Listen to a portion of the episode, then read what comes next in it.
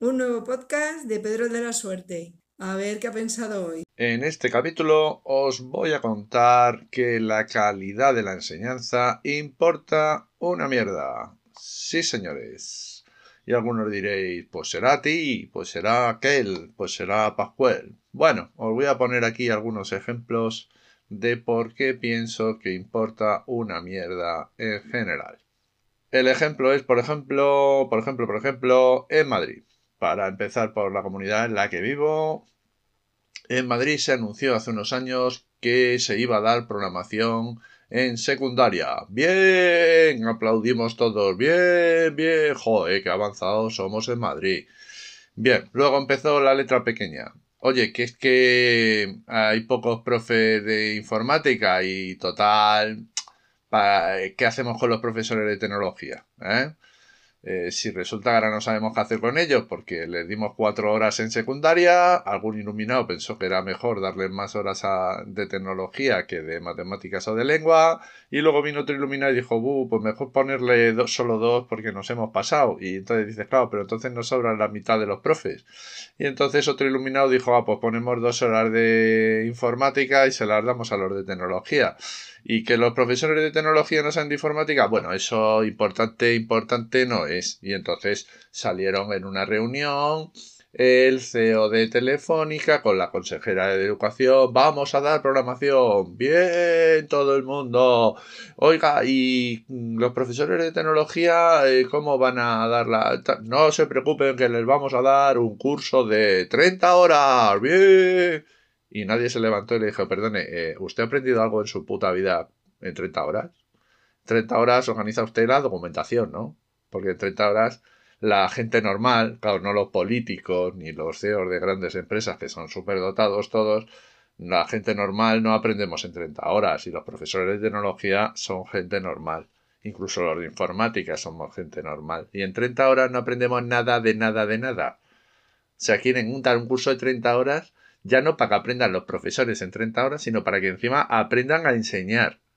Que para aprender a enseñar, pues tienes que tener unos fundamentos y unas bases mucho más fuertes. O sea, impresionante. Pero oye, en 30 horas, total, si ha habido un presidente del gobierno que en una tarde le explicaba la economía, que oye, me pregunto yo, lerditos sois los que estudiáis las carreras de economía y empresariales, os estáis ahí cuatro o cinco años, eh, joder ya soy cortitor de cabecita, ¿eh? Porque si en una tarde te lo pueden explicar, tú para qué coño te estás ahí cinco años, dale que te pego ahí con la carrerita. En fin, pero bueno, a ver, pobrecillos.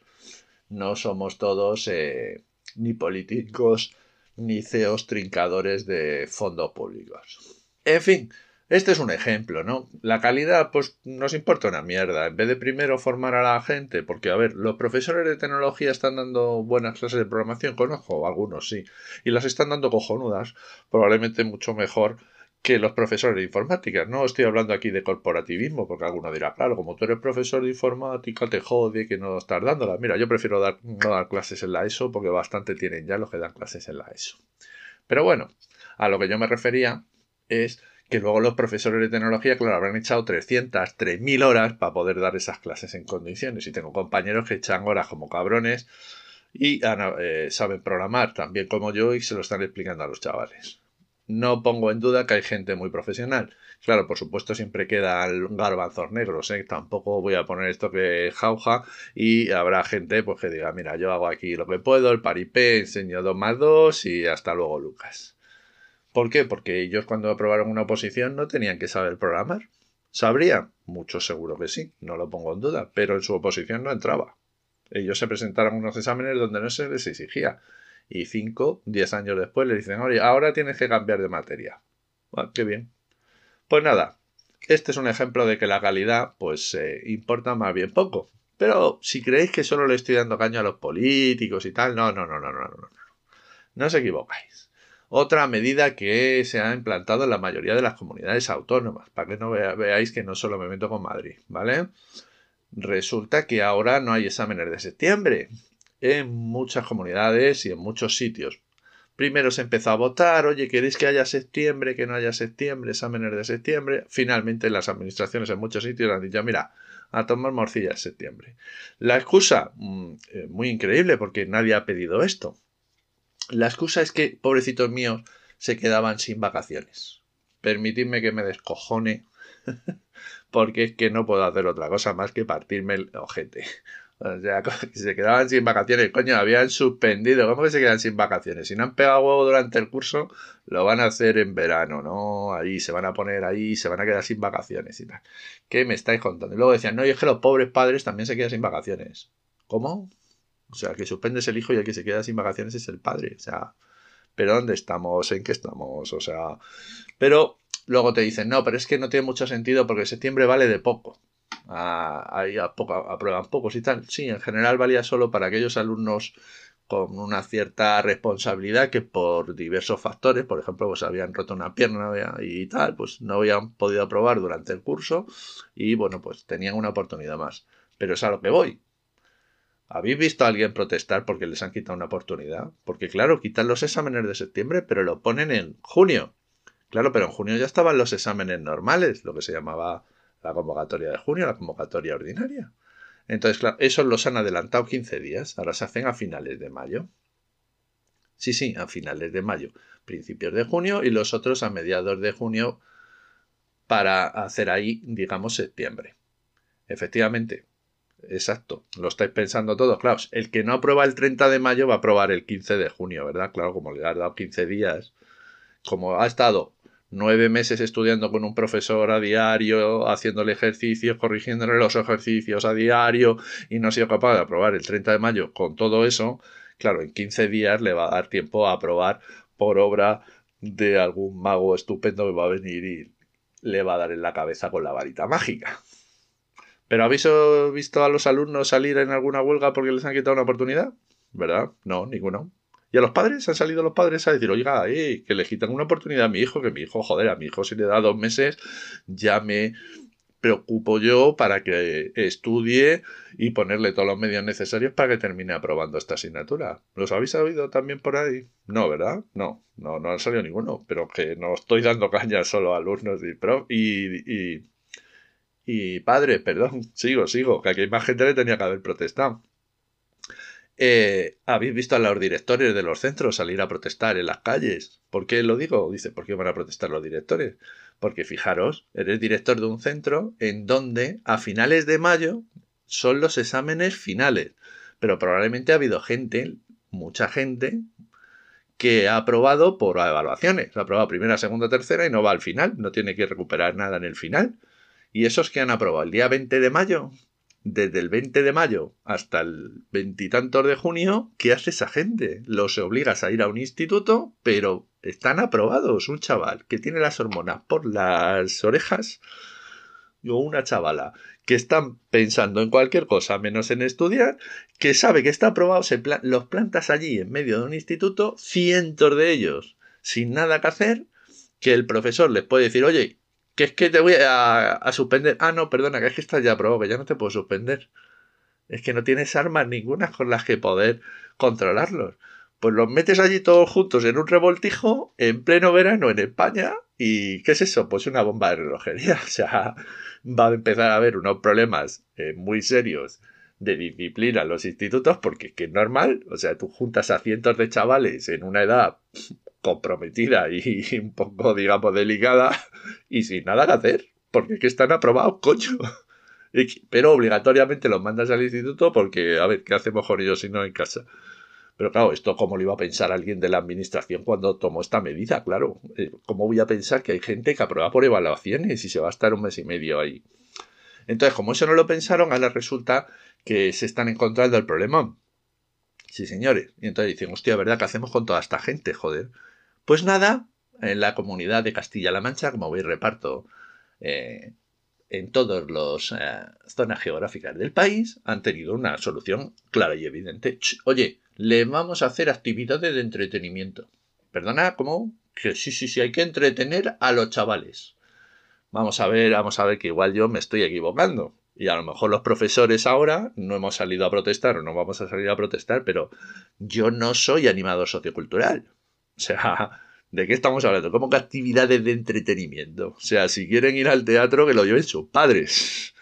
Yo soy profesor de una materia, tíos. Es decir, negaros en rotundo a hacer de animadores socioculturales. Vamos a ver, dignifiquemos la profesión. Esto es un problema que ha creado la administración, que lo solucionen ellos, coño. ¿Eh? Vosotros seguid dando vuestras clases. Cuando digan, no, no, tienes que hacer actividades de entretenimiento, sí, sí, yo voy a hacer actividades de entretenimiento de química. Que es que vengan a mis clases de química y seguiremos viendo cosas de química. Y que resulta que ya están aprobados y se aburren. Bueno, a mí qué me cuentas. Yo doy química, yo no doy teatro alternativo, no doy eh, lo que sea que quieran que hagamos, eh, el circo o lo que quieran que montemos. O sea, negaros en rotundo ni actividades de animación ni pollas. O sea, aquí uno es profesor de una materia, joder, y es especialista en una materia y se dedica a dar una materia. No hay que entretenerles, pero ¿qué me estás contando? O sea, me montas un pollo, me creas un problema donde no lo había y ahora quieres que te lo solucionemos. Y lo malo de esto es que tampoco protestaremos, no la comeremos y, y les solucionaremos el problema, porque es una cosa que ya está pasando.